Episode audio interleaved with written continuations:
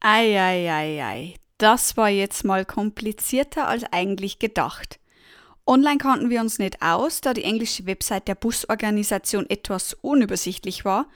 Und vor Ort im Buchungsoffice sagte man uns, dass wir hier unsere Fahrt nach Kanton nicht buchen könnten. Ganz generell war die ganze Organisation für unsere Weiterreise von Ho Chi Minh ins Mekong-Delta etwas abenteuerlich, aber am Ende hatte trotzdem wieder alles reibungslos geklappt. Man will es ja oft gar nicht glauben. Ach ja, wir kamen dabei übrigens auch hautnah im wahrsten Sinne des Wortes mit Einheimischen in Kontakt. Also frage ich dich, willst du dich mit mir auf eine abenteuerliche Weiterreise begeben?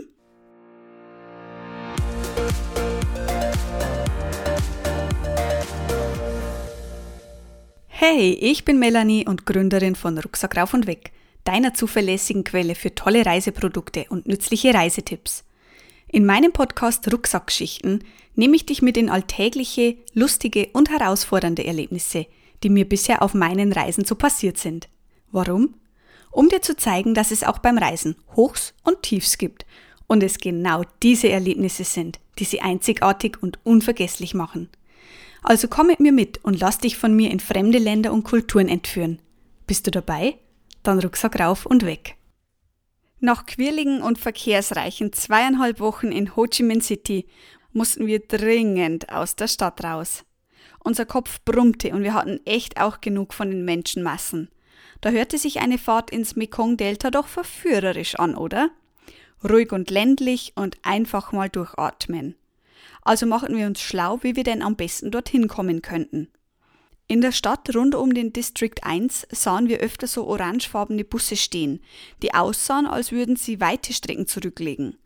Bei unseren Recherchen stießen wir dann auch schnell auf den Anbieter Futa, den ich dir gern in der Beschreibung dieser Folge nochmal verlinke. Wie wir auf der Website bereits erfahren hatten, fuhr dieser Anbieter wirklich in ganz Vietnam umher.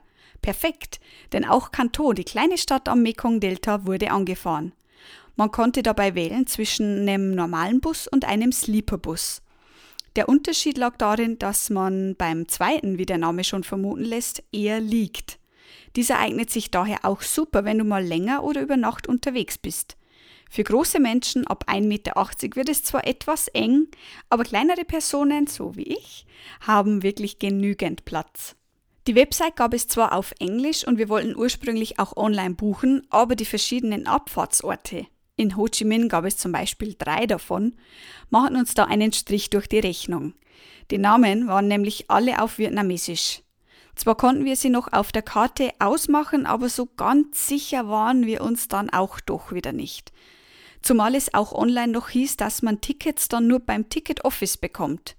Galt dies auch, wenn wir das Ticket online kauften?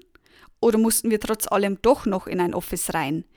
Es blieb uns ein Rätsel und bevor wir jetzt ewig überlegten, suchten und recherchierten und uns dann am Ende nach wie vor immer noch unsicher wären, entschieden wir einfach gleich im Office im District 1 zu buchen. Die hätten sicherlich eine Karte, könnten uns das Ticket ausstellen und uns dann auch sagen, wo und wann der Bus losfährt. Gesagt, getan. Am nächsten Tag machten wir uns dann auf zum Büro des Anbieters. Das Office war sehr spartanisch eingerichtet. Kahle Wände mit vergilbten Karten. Der Tresen schien auch schon ein paar Jährchen auf dem Buckel zu haben. Und der einst wohl graue Boden war bereits dunkelgrau mit schwarzen Strichen von den Schuhen durchzogen. Im Wartebereich standen orangefarbene Schalensitze, die fest miteinander verschraubt waren. Dort tummelten sich neben uns zahlreichen Touristen dann auch viele Einheimische, denn die Busfahrten waren wirklich sehr preiswert. Wir warteten, dass ein Platz am Schalter frei wurde. Als wir dann an der Reihe waren und nach vorne traten, nannten wir dem Angestellten unser Ziel. Er schaute uns nur ganz verdutzt an und sagte, dass wir den Bus nach Kanto leider hier nicht buchen könnten. Wir müssten ihn entweder, oh Überraschung, online buchen oder dafür in ein anderes Office gehen, aber er könnte uns kein Ticket für diese Fahrt hier ausstellen. Er nannte uns noch die Adresse des anderen Büros und wünschte uns einen schönen Tag. Etwas verdutzt und deprimiert sind wir daraufhin wieder heim, haben uns online die aufgeschriebene Adresse gesucht und dabei festgestellt, dass es sich dabei um einen der drei bereits auf der Futter-Website angegebenen Orte handelte. Aus der sporadischen englischen Übersetzung hatten wir dann geschlussfolgert, dass man da auch trotz Online-Ticket noch hin muss, um sich mehr oder weniger noch zu registrieren. Puh, schwierige Geburt, aber jetzt wussten wir zumindest grob Bescheid. Wir haben unser Ticket dann online gebucht und hofften nur, dass es das Richtige war und uns am Tag der Reise per Taxi zum entsprechenden Booking Office fahren lassen, da es nicht nur etwas weiter weg war, sondern wir auch einfach nicht mit unseren Backpacks beladen durch die City rennen wollten. Und wir reisten damals beide noch mit 65 Liter Rucksäcken. Online hieß es, dass man eine Stunde vorher beim Office sein soll und per Taxi war das Ganze kein Problem. Vor Ort wuselte es aber bis zum Anschlag und das kleine Büro war vollgestopft mit Leuten. Mit unseren Backpacks am Rücken bahnten wir uns den Weg zum Schalter, wo unser Online-Ticket, welches wir als E-Mail-Bestätigung vorgezeigt hatten, noch unsinnigerweise in ein Papierticket umgewandelt wurde. Die Angestellte erklärte uns, dass der Bus in rund 20 Minuten hier sein würde und wir uns gerne so lange noch setzen könnten. Sie oder ein Kollege würde uns dann Bescheid geben, wenn er da ist. Perfekt, das lief ja schon mal wie am Schnürchen, trotz unserer anfänglichen Skepsis. Und voller Vorfreude in wenigen Minuten losstarten zu können und sich vier Stunden durch die Gegend fahren zu lassen, haben wir gewartet. 20 Minuten später kam dann ein Minibus vorgefahren, der zahlreiche Leute abgeholt hatte. Hm. Keiner hatte uns aufgerufen oder ein Zeichen gegeben. Minuten später kam noch ein Minibus. Und da wir uns lieber mal nicht auf die Touranbieter verlassen wollten, sind wir ebenfalls raus zum Bus gegangen. Ein Security-Mensch, es gibt in dieser Stadt wirklich für alles Security-Menschen, die aber meistens die Roller der Besucher einparken und wieder aus dem geordneten Parkhaus befreien, hatte dann unser Ticket angeschaut und uns angedeutet, noch zu warten. Okay, die vietnamesische Zeitschätzung und die Pünktlichkeit lief wirklich etwas anders ab als bei uns Deutschen. Und als der nächste Minibus kam, sind wir dann eingestiegen. Der Security-Mensch hatte uns auch nicht mehr aufgehalten, also musste es wohl der richtige sein. Yay, jetzt waren wir on the road. Doch kaum saßen wir, überkam uns ein komisches Gefühl. Moment mal. Wir hatten doch einen Sleeperbus gebucht und keinen Seater. Aber der Security-Typ hatte uns auch einsteigen lassen. Also wird es schon stimmen, oder? Aber was, wenn das gar nicht unser Bus war? Touris waren nämlich außer uns keine drin. Fuhr dieser Bus vielleicht in ein nahegelegenes Dorf außerhalb Ho Chi Minhs? Ich war zwar jetzt etwas skeptisch, aber bis jetzt hatte schließlich immer alles reibungslos geklappt. Warum also Sorgen machen? Irgendwo werden wir schon ankommen. Florian hatte dann auf unserer Offline-Map geschaut, in welche Richtung wir fuhren. Aber da es in der City so viele Einbahnstraßen gibt und man dadurch um tausend Ecken muss, konnten wir daraus nicht wirklich was ableiten. Eine knappe halbe Stunde fuhren wir durch die Stadt, bis wir dann an einem riesigen Busbahnhof ankamen. Ein Umschlagplatz der Superlative, das kann ich dir sagen. Ein Bus reihte sich an den nächsten und hier mussten wir also noch in unseren eigentlichen gebuchten Bus nach Kanto umsteigen. Aber wie sollten wir unter all diesen Bussen und Menschen den richtigen finden? Von unseren Tickets konnten wir auch überhaupt nicht ablesen, wo wir hin mussten. Wir wussten nur, dass er um 10 Uhr losfährt. Ah, dann kam endlich die Durchsage. Zuerst in Vietnamesisch und dann in. Okay. Über die Durchsagen wurden wir schon mal nicht schlau, denn sie waren nur in Vietnamesisch doof gelaufen. Also hatten wir kurzerhand einen Futterbus-Angestellten gefragt, aber statt uns zu antworten, hatte er nur das Ticket genommen, es noch jemand anderem gezeigt, bevor wir es zurückerhielten und Wait, wait gesagt. Wir waren also so weit wie vorher. Die Sonne brannte bereits vom Himmel, es wuselte wie auf dem Jahrmarkt und Hunger hatten wir auch. Nur gut, dass gerade eine Frau um die Ecke kam und die typisch vietnamesischen Baguettes verkaufte. So wurden wir zumindest nicht zu Diva, aber trotzdem ging uns schön langsam die Geduld aus. Welcher war wohl unser Bus? Wo mussten wir hin? Es war so deprimierend, sich nett unterhalten bzw. gut verständigen zu können, um zu fragen, was los war oder wie der Hase hier läuft. Da wir selbst gar kein Vietnamesisch sprachen und ich mir in Landessprache nur eine Suppe und ein Bier bestellen konnte, fühlten wir uns manchmal schon etwas hilflos. Die Busschlange war unendlich lang. Ein Bus nach dem anderen fuhr vor. Aber direkt gehalten wurde nicht. Die Busse fuhren einfach so langsam, dass alles immer im Fluss war und sowohl Gepäck als auch der Zustieg währenddessen gemacht werden konnte. Passagiere stecken ihr Zeug teilweise selbst in den Kofferraum, bevor sie in den fahrenden Bus zustiegen. Das alles war schon sehr interessant für uns und neu. Und die englisch-vietnamesische Sprachbarriere machte es zwar oft nicht leichter, aber wie vorher schon gesagt, hatte bisher alles immer reibungslos funktioniert. nach ein wenig Beobachtung der anderen Reisenden hatten wir herausgefunden, welche der Nummern auf unserem Ticket die Busnummer war und hatten dann selber geschaut, welches der unsere sein musste. Da die Busse in Reihe und Glied und zu unserer Überraschung sehr geordnet vorfuhren, mussten wir noch etwas warten, bis unserer kam. Dann konnten wir endlich unsere Backpacks einpacken, hatten dem Fahrer nochmal kurz zur Sicherheit, äh, wir wussten es ja trotzdem nicht hundertprozentig, nochmal unsere Tickets gezeigt, ob es sich schon um den richtigen Bus handelte und konnten es uns dann endlich innen in den Sleeper-Sitzen bequem machen. Es dauerte nicht lange, bis der Bus dann losfuhr und wir relativ zügig den großen Busbahnhof hinter uns gelassen hatten. Schnell wechselte die Landschaft dann von City pur zu saftig grün und es war eine Wohltat für unsere Augen. Es ging entlang an ewigen Reisfeldern, vereinzelt standen Kühe und Ochsen mittendrin, Bauern wuselten in den Feldern rum und immer wieder mal kamen wir an kleineren und größeren Ortschaften vorbei. Ja, das war das Vietnam, wie wir es uns ganz zu Beginn vorgestellt hatten. Endlich waren wir auf dem Weg dorthin und wir freuten uns riesig auf Kanto, die Fahrt dorthin war wirklich sehr angenehm. Wir hatten auch mal 15 Minuten Pause an einem anderen, deutlich kleineren Busbahnhof gemacht, wo wir uns mit einem leckeren Banh Mi eingedeckt hatten, also einem belegten Baguette. Während der Fahrt gab es mehrere Durchsagen.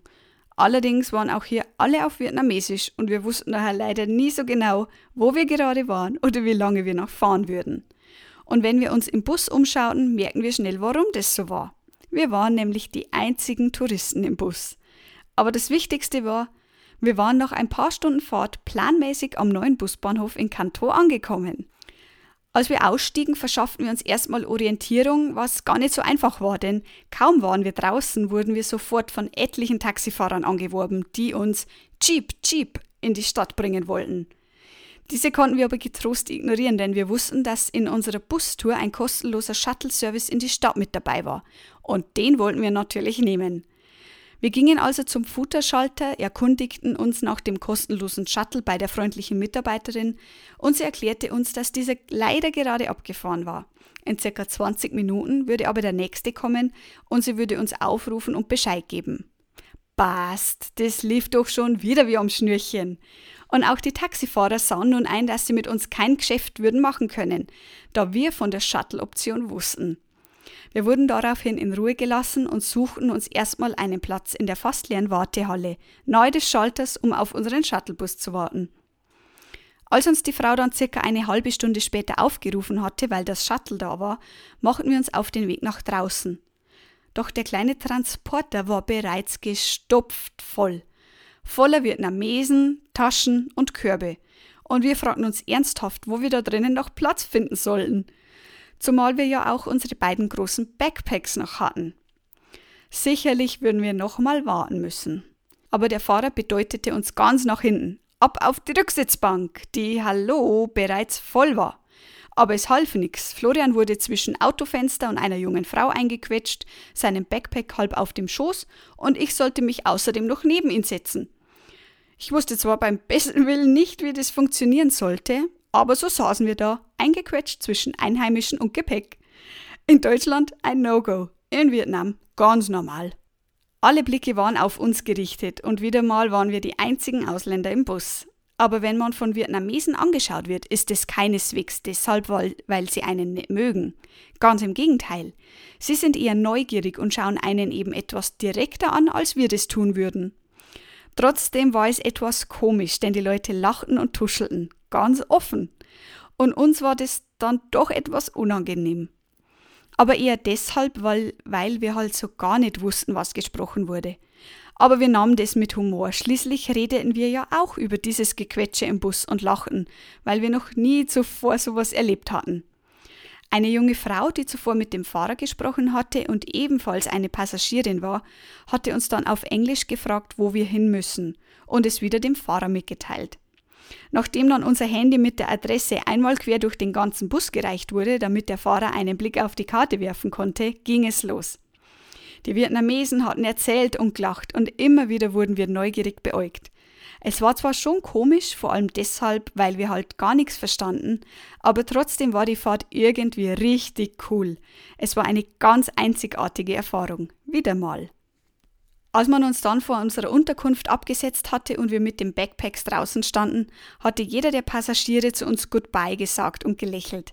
Ein paar hatten ihre Nase sogar noch an die Scheibe gequetscht und uns sogar zum Abschied zugewunken. Unsere Erfahrungen mit Vietnamesen waren bislang wirklich nur positiv und wir verliebten uns immer mehr in dieses fremde Land, dessen Sprache wir nicht sprachen und dessen Kultur wir nicht kannten. Als hinter uns dann die Tür von unserer Unterkunft aufging, wurden wir von unserer Vermieterin herzlich in Kanto willkommen geheißen. Sie war zwar mehr als überrascht, dass wir gleich zwei Wochen gebucht hatten, denn die üblichen Touristen würden maximal nur zwei Tage bleiben, aber sie freute sich sehr, uns hier zu haben. Na und wir erst. Was würde die Stadt wohl für uns bereithalten? Kanto war wirklich ein besonderes kleines und liebenswürdiges Nest. Überall, wo wir hingingen, wurde uns zugewunken. Wir wurden angelächelt und neugierig beäugt. Die einzige Hürde war wirklich die Sprache. Und die brachte uns in einem Randbezirk von Kanto wirklich mal so richtig an unsere Grenze. Da halfen sogar Erklärungen mit Händen und Füßen nichts mehr. Ob wir die Situation aufklären konnten, erfährst du in der nächsten Folge.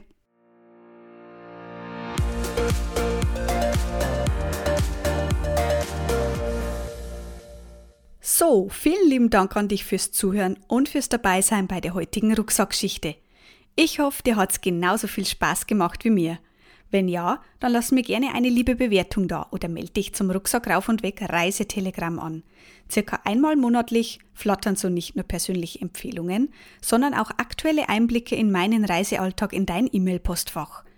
Und wenn du auf der Suche nach klar strukturierten und übersichtlich aufbereiteten Produktempfehlungen und Reisetipps bist, dann klick dich mal rein auf www.rruw.de. Dort kannst du mir übrigens auch deine speziellen Fragen rund ums Reisen stellen, gerne als Kommentar oder per Mail. Ich freue mich schon, von dir zu hören. Alle relevanten Links und Infos findest du übrigens wie immer in der Beschreibung dieser Folge.